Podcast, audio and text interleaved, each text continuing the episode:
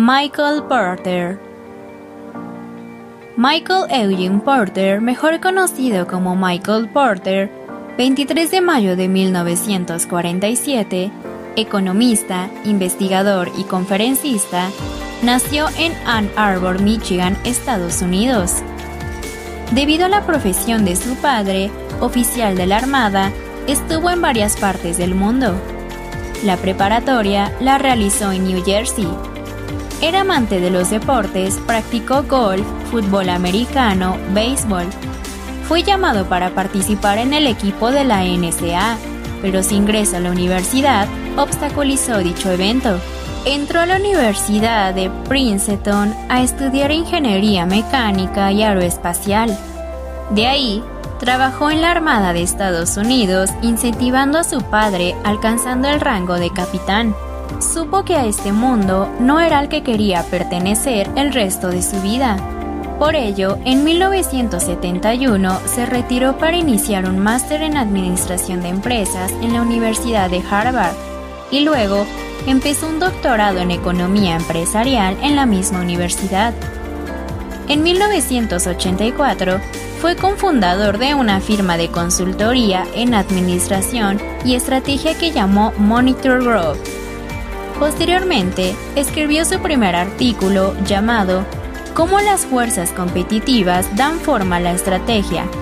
Fue publicada en Harvard Business Review en este artículo expuso su modelo de las cinco fuerzas, se ha convertido en una herramienta fundamental para cualquier estudiante de administración. Las seis fuerzas de Porter. Conocer el número de nuevos participantes. Sabiendo cuáles son las barreras de entrada, si estas son más o menos difíciles de vencer, podremos saber también si el número de competidores que consiguen entrar en el mercado es alto o no. Algo en lo cual veremos reflejado la dificultad de acceso y la de permanencia en el sector. Neutralización de los productos sustitutos. Cuando una empresa tiene éxito en su negocio, es habitual que se produzca una imitación de los productos o servicios. Lo importante, según Porter, es crear una fuerza poderosa que minimice la posibilidad de que ese producto genérico pueda abrirse paso. Negociación y cooperación con nuestros proveedores. En este sentido, Porter aboga por la necesidad de mantener una cordialidad con los proveedores, conociendo exactamente cuáles son los productos y servicios que mutuamente se brindan, ya que una relación provechosa en este sentido es beneficiosa tanto para unos como para otros. Buena sintonía con los clientes. Porter prevé una organización empresarial que se integre con los clientes, ya que de este modo podremos conseguir mejores resultados debido a la fidelización que se produce con este tipo de estrategia. Competidores, ¿cómo tratarlos? Es importante tener en consideración en cuanto a los competidores, en este sentido nunca han de ser una referencia para guiar nuestras acciones estratégicas. La empresa se ha de guiar por sus clientes, proveedores y empresas complementarias. No se trata de realizar una guerra con los competidores, sino una estrategia de crecimiento basada en las potencialidades de la organización y las oportunidades del mercado. Las empresas complementarias. Buscar apoyo en empresas que puedan aportar cosas a la nuestra, desde apoyo hasta inversión, ya que de este modo conseguiremos socios en la búsqueda de objetivos comunes. La estrategia consiste en tomar decisiones, ventajas y desventajas. Se trata de elegir deliberadamente ser diferente,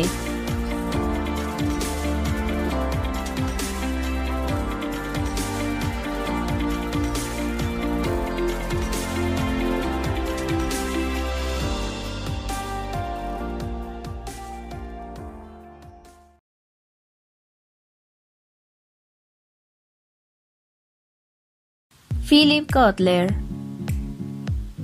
Considerado el padre del marketing, Kotler nació en Illinois, Chicago, el 27 de mayo de 1931. Galardonado hasta la sociedad, Este doctor en economía y matemáticas ha sido una de las figuras más importantes en el ámbito empresarial, concretamente en el área de marketing. Además de ser docente, también dedicó parte de su vida a trabajar en las empresas privadas como consultor. Incluso llegó a formar una empresa de consultoría, la Kotler Marketing Group. En su trayectoria por la empresa privada, destaca su participación como consultor en empresas como Motorola, Ford Motor, IBM, Michelin o el todopoderoso McDonald's. Algunos de los premios más importantes que recibió a lo largo de su vida fueron los de Doctor Honoris Causa. Se lo concedieron en universidades como la de Zurich, Viena o Estocolmo. A lo largo de estos años, Kotler no ha perdido ni un solo segundo de su vida, dejando una de las bibliografías más completas que existen en la historia del marketing. Contribuciones de Philip Kotler para el marketing le dio importancia al marketing.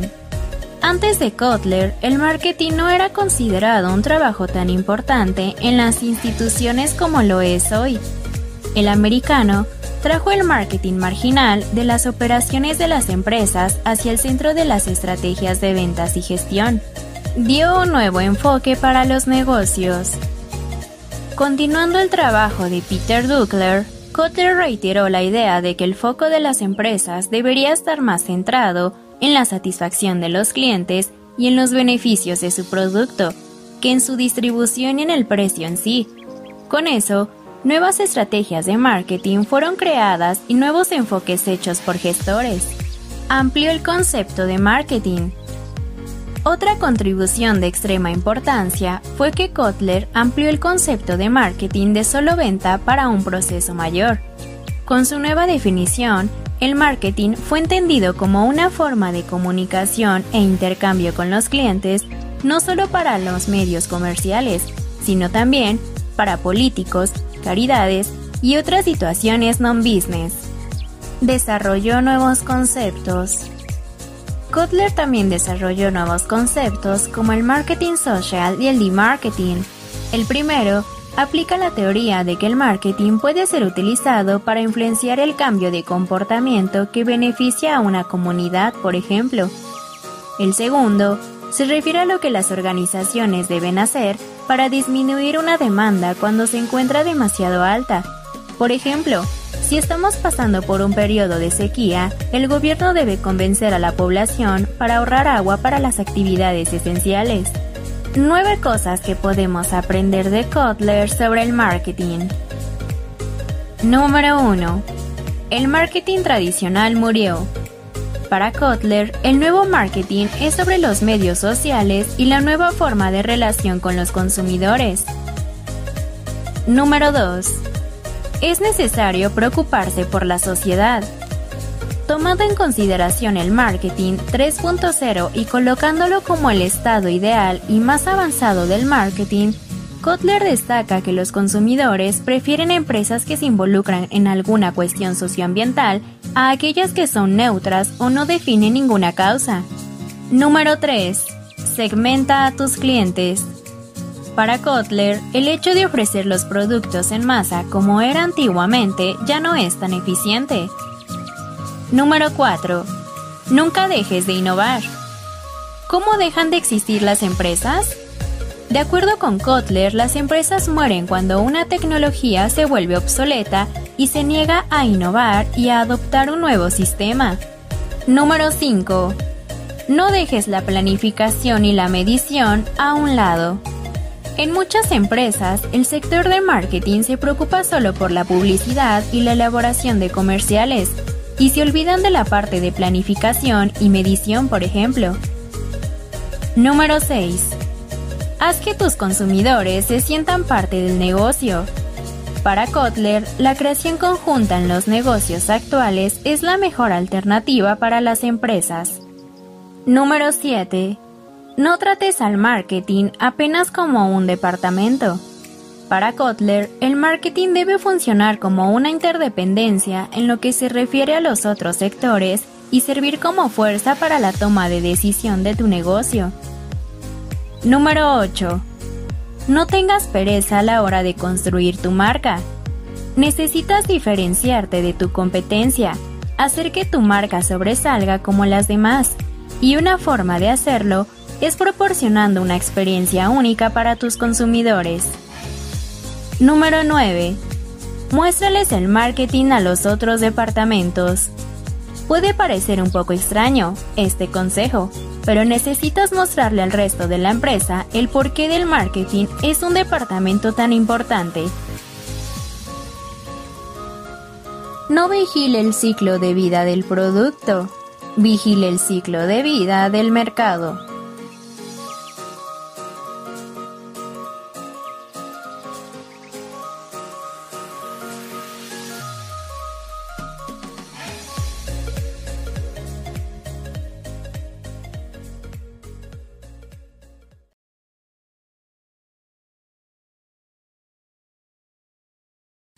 Email marketing. El email marketing define el envío de correos electrónicos a una base de datos o contactos, como lo pueden ser tus clientes potenciales o prospectos. Se considera una estrategia de comunicación digital y entra dentro de las acciones del marketing directo. El email marketing o emailing se enfoca en mandar un mensaje con la finalidad de adquirir nuevos clientes, desarrollar la relación con los actuales, crear lealtad, interactuar con los contactos, aumentar ventas, generar confianza hacia un servicio o producto, confirmar una orden de compra, entre otros objetivos. Porque si utilizar el email marketing en tu estrategia de marketing, el correo electrónico no es nuevo, por el contrario, es uno de los primeros medios digitales en aparecer. Pero lejos de ser obsoleto, el email marketing sigue siendo relevante. Debido a su alta accesibilidad, puede llegar a una variedad de audiencias. Los mensajes que envíes se mandan directamente a la bandeja de correo de tus destinatarios, lo que te permite estar presente en la vida diaria de cada uno de ellos. Por otro lado, el correo electrónico está involucrado en cada etapa de la relación con el cliente. Lead nurturing, prospección, conversión, pero también en la generación de lealtad. El email marketing puede ayudar a lograr tres categorías y objetivos. Notoriedad, dar a conocer tu negocio, imagen, posicionándote como experto, y acción, vender tus productos y servicios. Aspectos de email marketing. Convierte tres veces más que las redes sociales. Cuando se utiliza adecuadamente la conversión de una campaña de emailing es mucho más alta que en redes sociales. Es por ello que es una de las herramientas favoritas de los marketers. Se considera uno de los canales con mayor rentabilidad dentro del marketing online pero es necesario contar con una estrategia de contenido clara, concisa y que aporte valor. Personalización. El mailing masivo también ofrece la oportunidad de hablar directamente con tu audiencia, haciendo una conexión que da un sentimiento de distinción y preferencia al destinatario. Es una característica clave para tener porcentajes positivos de apertura incrementar ventas cruzadas o promover el upselling. Pudiera ser que el destinatario ya sea uno de tus clientes. Sin embargo, no conoce toda la gama de productos o servicios que ofreces. Por ejemplo, puedes enviar una newsletter mensual para recomendar otros productos con los que cuentas, promover la actualización de un producto o incluir un add-ons si es el caso.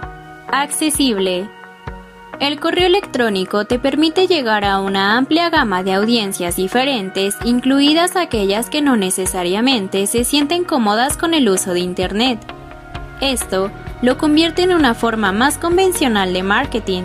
Además de eso, el marketing por correo electrónico crea una oportunidad para establecer relaciones duraderas con tus clientes y clientes potenciales. Te mantiene en la mente de tus consumidores.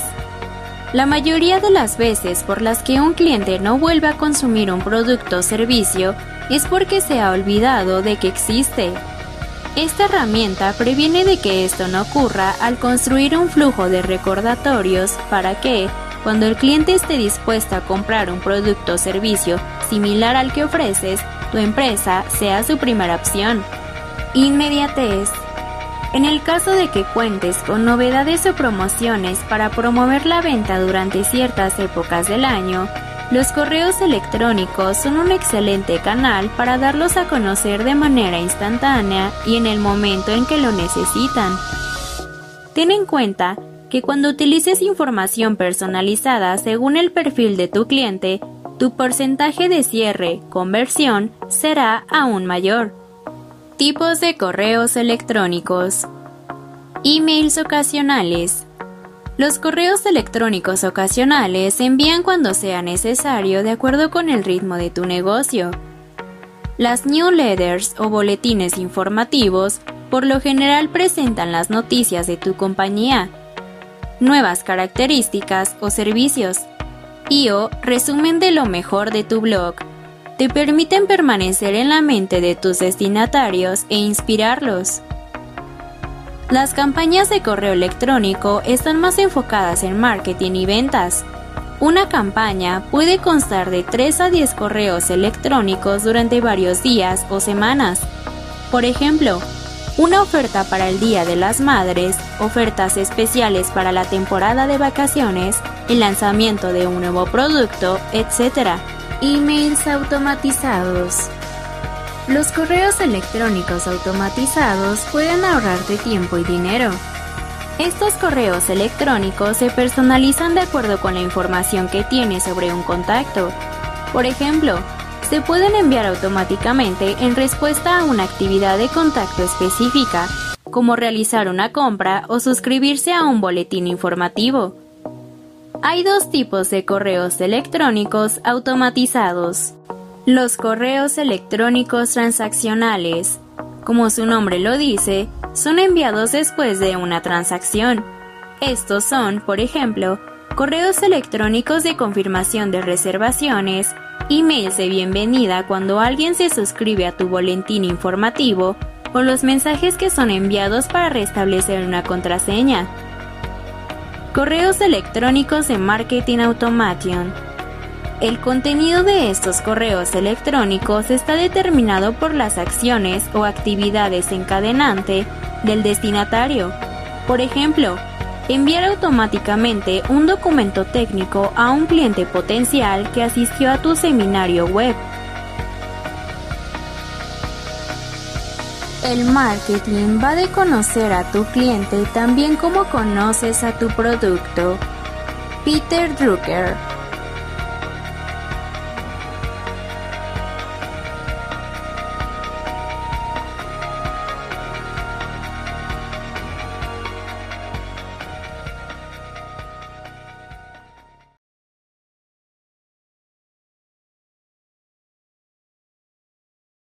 ¿Qué es mercadotecnia digital?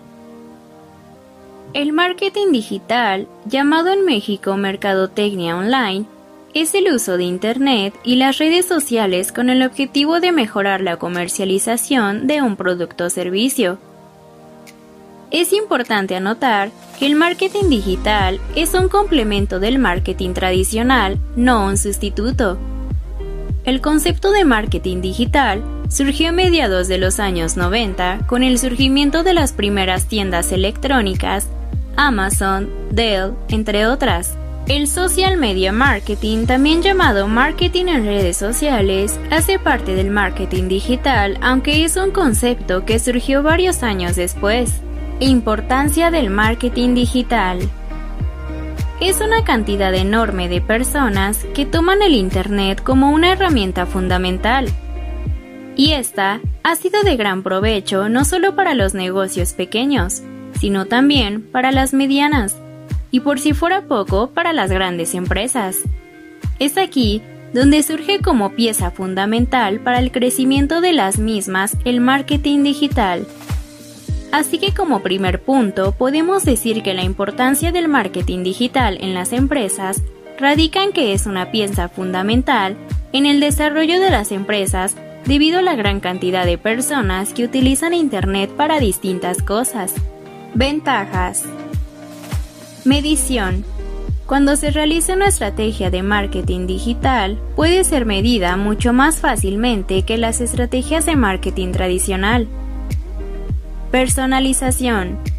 El marketing digital democratiza la personalización, es decir, permite personalizar el tratamiento con el cliente a muy bajo costo. Es importante anotar que los consumidores modernos esperan un trato completamente personalizado por parte de las empresas.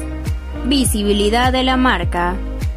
Si una empresa no está en Internet, no existe, ya que se ha probado que la mayoría de las personas buscan en Internet antes de comprar un producto o servicio en el mundo físico o digital. Captación y fidelización de clientes. El marketing digital permite atraer y captar clientes potenciales y además fidelizar a los clientes actuales. Aumento de las ventas. El marketing digital permite aumentar de manera significativa las ventas de la empresa, ya que los clientes potenciales de la mayoría de las organizaciones están en el mundo digital. Crea comunidad. El marketing digital y en especial el marketing en redes sociales permite crear una comunidad que interactúa con la marca, creando un enlace emocional entre esta y sus clientes. Canal con gran alcance. El marketing digital utiliza Internet y las redes sociales como canal, lo que permite lograr un gran impacto en el alcance y posicionamiento de las marcas. Experimentación. El marketing digital permite probar tácticas y ajustar las estrategias en tiempo real para optimizar los resultados. Bajo costo. Las estrategias de marketing digital son de costo más bajo que la mayoría de las estrategias del marketing tradicional, lo que las vuelve accesibles a pequeñas y medianas empresas. Mezcla de mercadotecnia digital. Flujo. Se refiere a la experiencia que ofrece una marca o producto a los consumidores cuando navegan en su sitio web o redes sociales.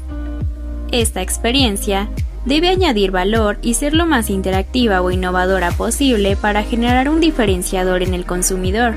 Funcionalidad. Esta parte es muy importante porque los sitios web deben ser fácilmente navegables para generar un flujo constante en ellos. Las redes sociales igualmente deben proveer contenido digerible, de preferencia con elementos gráficos e información precisa para atraer a los consumidores. Feedback. Prácticamente es el servicio al cliente, imprescindible en la era de la tecnología y la comunicación. Si un consumidor está insatisfecho por su compra, puede publicarlo en sus redes sociales y generar un efecto dominó que llegue a más usuarios y por consecuencia generar una mala imagen de tu servicio.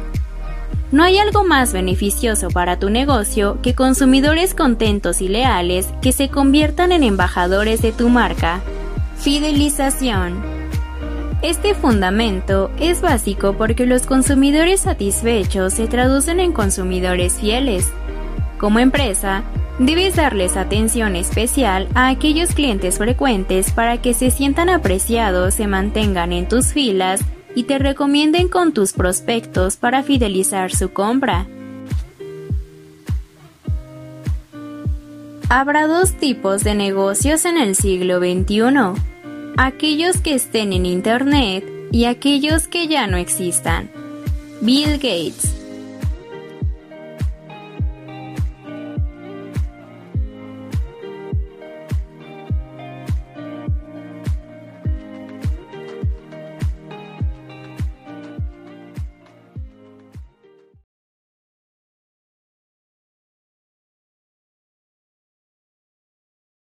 Investigación de mercado. La investigación de mercados, o también conocida como estudio de mercado, es una técnica de recolección de datos que permite a los emprendedores conocer las intenciones de compras o ciertos detalles sobre su nicho de mercado. Cuando una empresa desea lanzar un nuevo producto, una nueva campaña de marketing o realizar cualquier cambio o desarrollo de estrategia, es necesario que lleve a cabo un análisis de mercado para obtener información muy valiosa que puede ayudar a asegurar el éxito para el negocio. Hay dos formas de obtener esta información, las cuales son Investigación primaria. Cuando tú mismo realizas la investigación, recopilas y analizas los datos. Investigación secundaria. Cuando la búsqueda es realizada por un tercero y está disponible para quien quiera accederla. Algunos ejemplos son estudios académicos e informes de empresas privadas. ¿Cómo hacer una investigación de mercado? Definición del objetivo de la investigación, ya sea para un producto específico o para el negocio en general. ¿Quiénes son el público objetivo? Si son tus clientes o consumidores potenciales. ¿Cuántas personas serán entrevistadas? Es decir, el muestreo. Las preguntas a hacerse. Cuanto más simple y más directo, mejor. Realizar investigaciones sobre los canales elegidos. Encuesta de datos recopilados. Y análisis de respuestas y planificación de los próximos pasos en función de los datos. Técnicas de investigación. Encuestas es uno de los métodos más utilizados para obtener información y puede llevarse a cabo de forma manual o en línea. La encuesta es un método con el que puede recabarse mucha información en poco tiempo. No requiere de personal especializado para su aplicación. Es fácil de realizar y, además, si no cuentas con un gran presupuesto para llevarlas a cabo, puedes hacerlas por Internet Existen muchas plataformas gratuitas o pagadas que te permiten llevar a cabo encuestas a través de Internet de forma muy fácil y rápida, como Google Forms. Entrevistas. La entrevista es un método para recolectar información que puede realizarse por vía telefónica, cara a cara o correo electrónico. Con la entrevista, es posible recabar información de forma confiable y sin riesgo de manipulación. Sin embargo, es un método que requiere de más recursos económicos, tiempo y personal.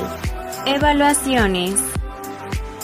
También conocida como la prueba de mercado, consiste en procurar conocer de forma directa la apreciación de una persona hacia un producto, servicio, idea, etc una evaluación o prueba de mercado generalmente es llevada a cabo antes del lanzamiento de un nuevo producto con la principal finalidad de evaluar su aceptación y disminuir los riesgos.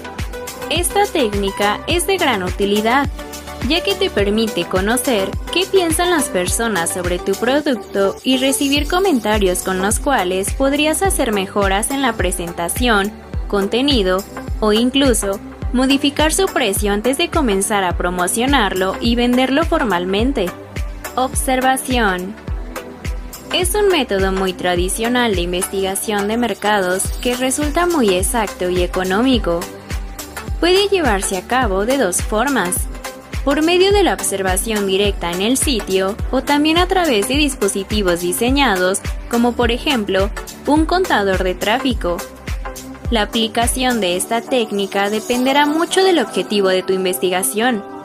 Por ejemplo, si el objetivo de tu investigación es conocer la preferencia de un producto en específico, el uso de la técnica podría consistir en visitar los lugares en los que el consumidor normalmente adquiere el producto y observar, por ejemplo, cómo examina el producto, qué productos decide comprar, etc.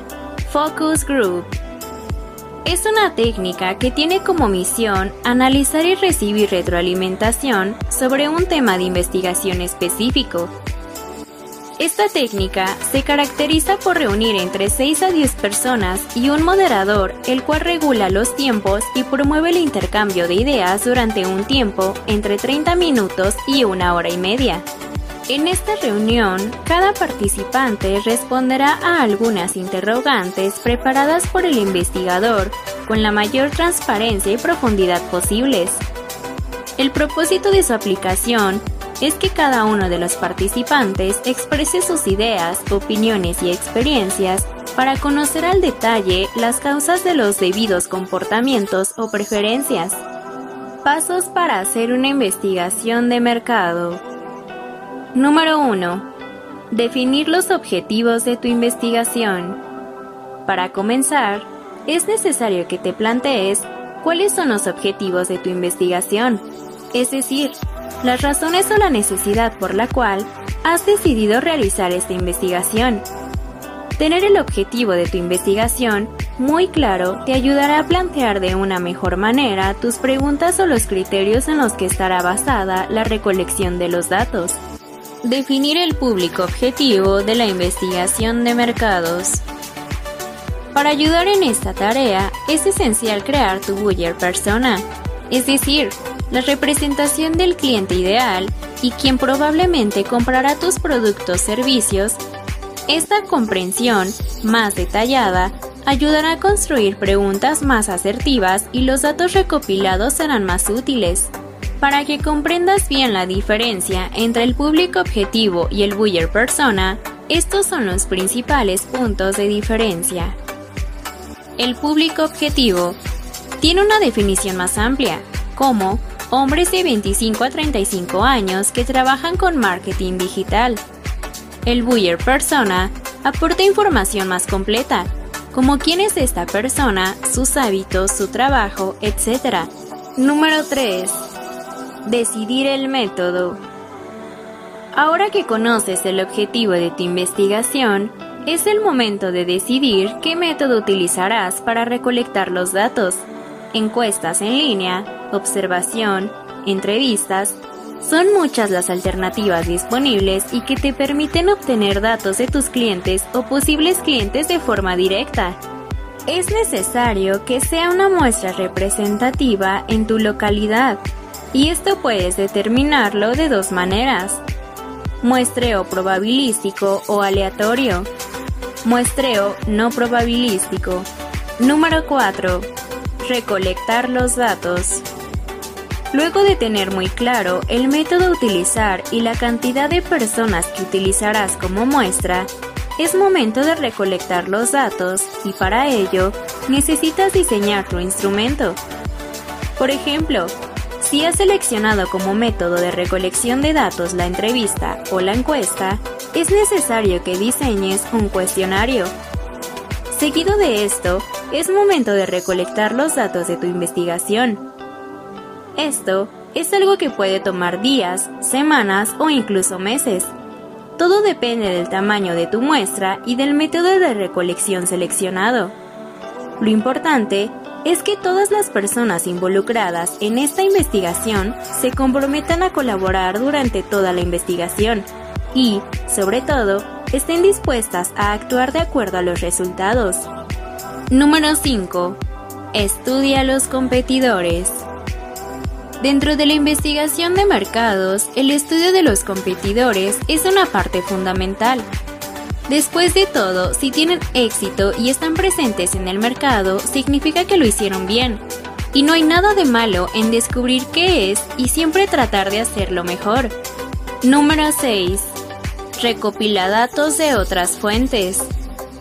Cruzar datos es importante para saber si tu negocio se está moviendo junto con el mercado en general. Por lo tanto, puedes analizar la investigación de otras fuentes confiables y recopilar otros datos para completar tu investigación. Número 7. Analizar los datos y presentar los resultados. Una vez recabada toda la información y datos acerca de tu mercado, es momento de analizarlos. Este es un paso muy importante. De nada sirve diseñar un gran instrumento y dedicar tiempo a reunir toda la información si los datos no serán analizados de forma correcta. O en el peor de los casos, terminarán escondidos en una carpeta. Analiza con profundidad cada uno de los datos que consigas con tu investigación no cometas el error de subestimar algún comentario o dato estadístico por muy pequeño o insignificante que parezca. Es realmente difícil diseñar productos con focus groups. Muchas veces la gente no sabe lo que quiere hasta que se lo muestras. Steve Jobs.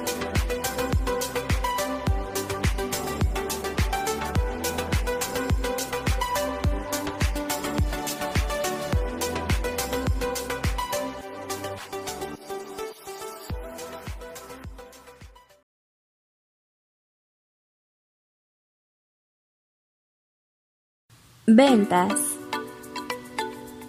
Ventas son las actividades realizadas para incentivar potenciales clientes a realizar una determinada compra. El concepto de ventas es muy amplio, pero básicamente consiste en el acto de negociación en el cual una parte es el vendedor y la otra el comprador. Vender es una práctica que existe incluso antes de la moneda. Cuando las personas no podían comprar algo, negociaban un ítem por otro. Así, mediante lo que se conoce como trueque, canjeaban un kilo de maíz por un kilo de algodón, por ejemplo. Hacer una venta es hacer un negocio. Las ventas ocurren tanto en empresas que deben vender sus productos o servicios como entre personas, cuando por ejemplo venden un artículo usado en los clasificados. Tipos de ventas. Ventas personales. Las ventas personales son un tipo de ventas en donde el vendedor le ofrece o vende un producto o servicio a un consumidor individual de manera directa o personal, cara a cara. Este tipo de venta puede darse dentro del local de un negocio cuando el cliente visita el establecimiento donde está el vendedor o fuera del local, cuando el vendedor sale a buscar al cliente usualmente llevando consigo un catálogo o un muestrario. Ventas por teléfono.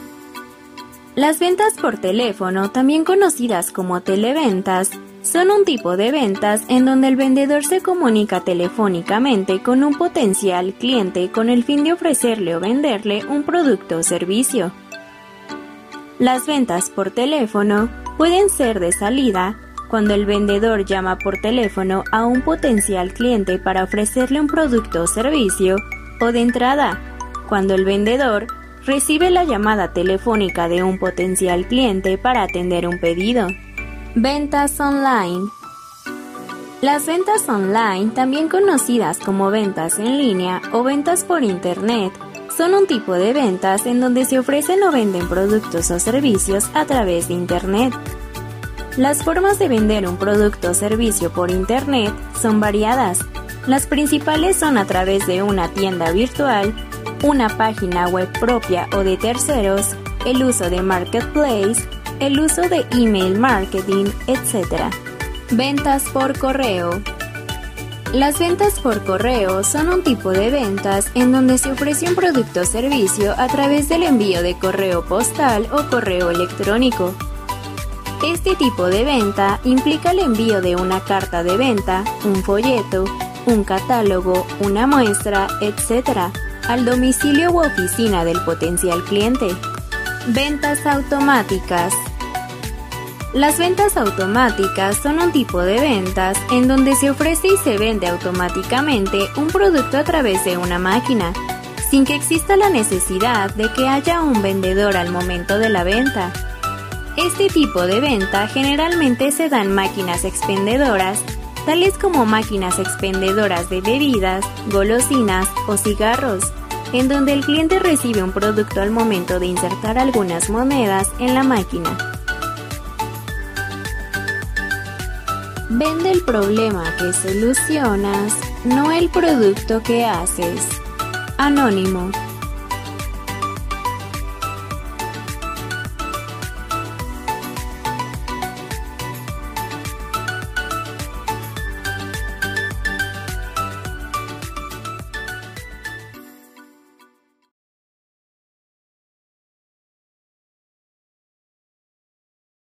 Neuromarketing. El neuromarketing es la disciplina que, partiendo de un estudio científico, permite hallar las técnicas para optimizar la conversión de los productos y servicios de una marca, gracias a un mayor conocimiento del comportamiento del usuario en el proceso de compra. De ahí que conocer cómo funciona el subconsciente en este sentido sea clave para trabajar en la mejora de la experiencia del usuario. ¿Cuál es el objetivo principal del neuromarketing? Mediante la aplicación y el estudio de lo que es el neuromarketing, podemos analizar el nivel de atención y las respuestas sensoriales del consumidor frente a distintos estímulos. A través de estas respuestas, podemos comprender cómo reacciona el cerebro ante los estímulos de nuestra campaña de marketing y por lo tanto, el comportamiento y pensamiento de los consumidores y usuarios que la vean. De este modo, podremos ser capaces de condicionar una respuesta en el usuario sabiendo cómo se sienten, piensan y actúan los consumidores. Neuromarketing visual es el que se basa en el sentido de la vista, Palabras como gratis, oferta, rebajas o recursos como redondear los precios a 99 centavos pueden ser algunos recursos para el neuromarketing visual. También lo son algunos colores como el amarillo, que sugiere oferta, el azul para productos frescos o el verde para productos ecológicos. Neuromarketing auditivo es el que se centra en el sentido del oído para conseguir sus objetivos. Se usa sobre todo en recursos sonoros como la música que podemos escuchar en una tienda. Mientras que en las tiendas de ropa la música es rápida y animada, en los comercios para el hogar es más relajante. Neuromarketing kinestésico es el que se basa en el tacto, el gusto y el olfato aunque es el menos usado, tiene un potencial increíblemente alto en la manera en la que incrementa el deseo del consumidor al recibir cierto estímulo. Se usa en cafeterías que ponen olor a café, en tiendas de ropa que quieren remarcar su propio aroma para posicionarse como top of mind del cliente cuando la huelan, etc. Ventajas. Número 1 Descubrir nuevos puntos de vista. Aporta una perspectiva diferente a los estudios de mercado e investigaciones tradicionales. Permite medir el impacto de los detalles en los diseños de tus campañas para descubrir insights sobre cómo captar la atención del consumidor, transmitir la información más importante y crear engagement emocional con él.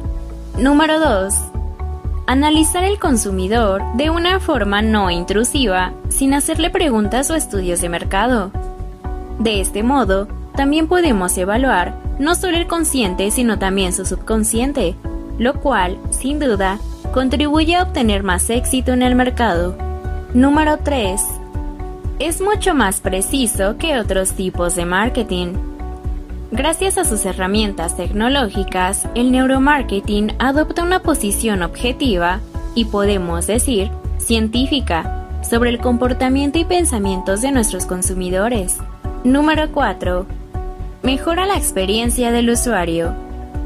Conocer más a nuestros consumidores nos permite acercarnos a ello, a lo que están pensando, a sus necesidades, etc. Esto se traduce en una mejor experiencia del usuario, tanto en el proceso de compra como en temas de diseño, usabilidad, etc. Número 5. Refuerza imagen de marca. El neuromarketing contribuye a centrar la comunicación y el branding de la empresa hacia las necesidades reales del consumidor. Número 6. Mejora el éxito del marketing en el punto de venta. El neuromarketing permite conocer el recorrido físico que frecuentemente realizan los consumidores por el establecimiento.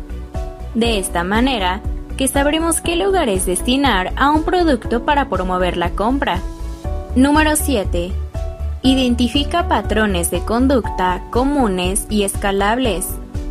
A través de la causa-efecto de los estímulos que proporcionamos a los usuarios, podemos crear modelos de conducta que nos proporcionan datos concretos para crear campañas y productos optimizados a nuestros consumidores. Cuando le muestras al cerebro lo que quiere, en vez de lo que la persona pide, las ventas subirán. Anónimo.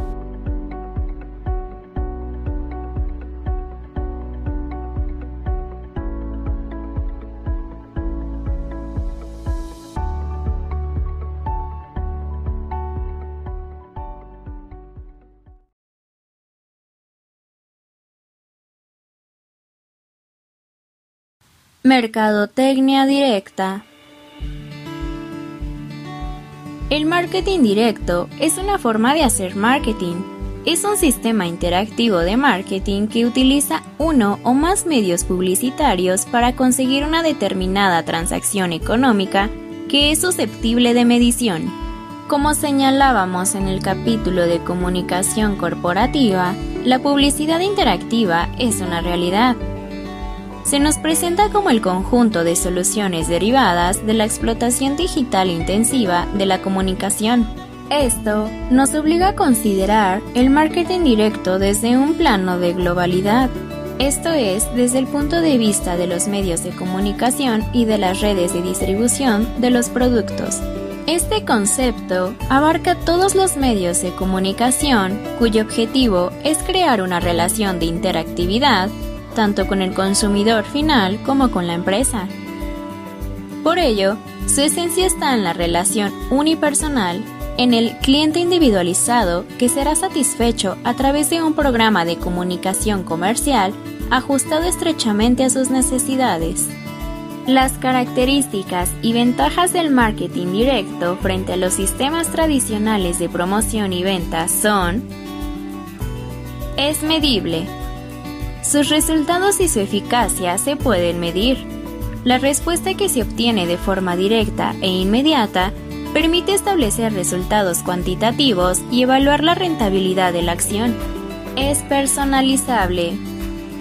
Es una técnica que facilita la toma de contacto de forma directa e inmediata con nuestro target.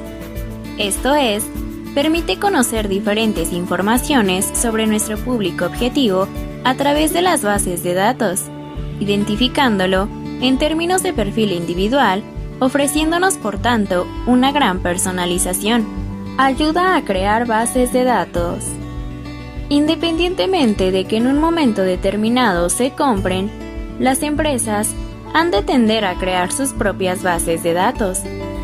Una asignatura pendiente de las compañías españolas es contar con una base de datos actualizada y operativa. Lleva la tienda a casa, modificando el papel y las características de la distribución. En lugar de atraer al cliente hacia la tienda, le acercamos todo aquello que necesita a su hogar, sin necesidad de moverse ni desplazarse, permitiéndole adquirir productos, servicios, realizar negocios, B2C, B2B, etc. Fidelización. Al establecerse una comunicación interactiva con el cliente, se llega a conocerle más profundamente, lo que nos permitirá poder ofertarle aquello que realmente satisfaga sus necesidades. El marketing de relaciones tiene aquí su máximo exponente. Es interactivo. Comunica de forma directa el mensaje a su público objetivo obteniendo de él una respuesta inmediata y pudiéndole responder de la misma forma. Email marketing. Posibilidad de evaluar las estrategias comerciales. Las respuestas que se obtengan nos permitirán analizar los resultados de una determinada compañía. Cuenta con las redes sociales como perfectas aliadas. El mejor marketing no parece marketing. Michelle John Bobak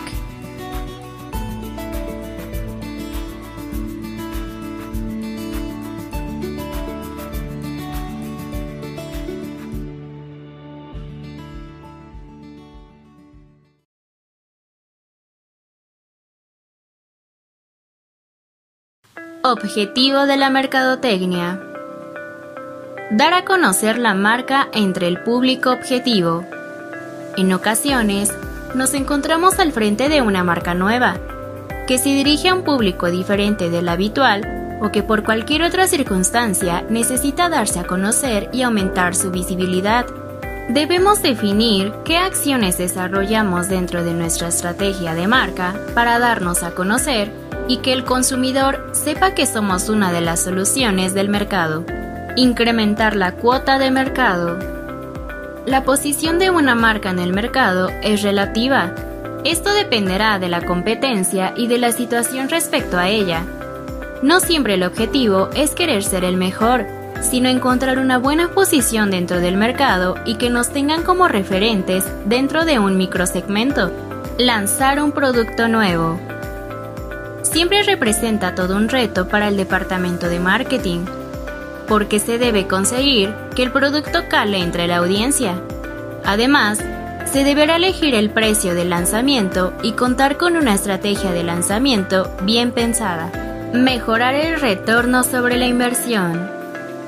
El retorno de la inversión es una de las métricas más importantes de marketing porque nos indica el beneficio que nos está reportando la inversión hecha en marketing y publicidad.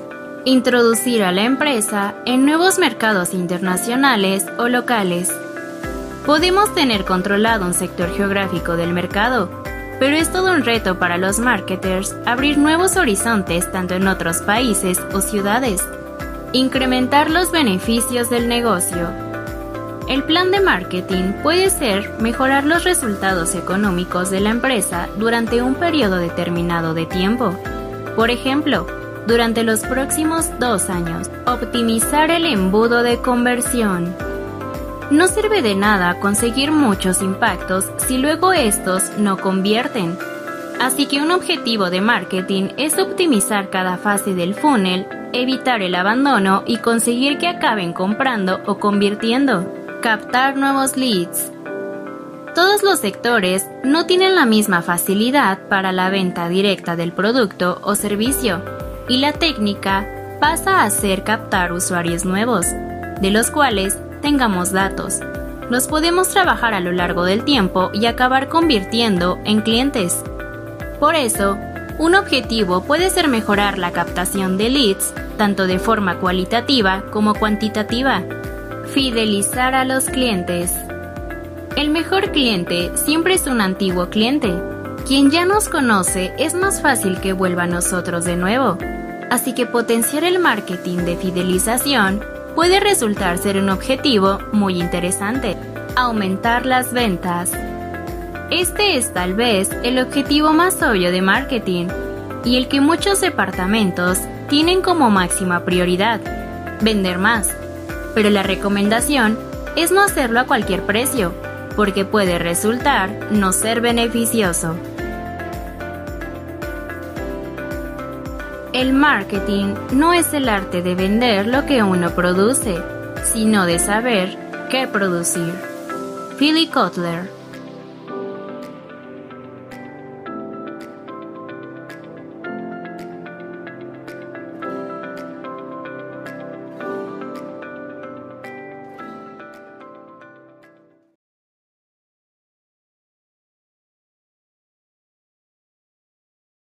Funciones de la mercadotecnia.